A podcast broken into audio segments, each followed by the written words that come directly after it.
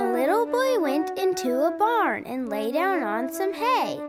An owl came out and flew about, and the little boy ran away.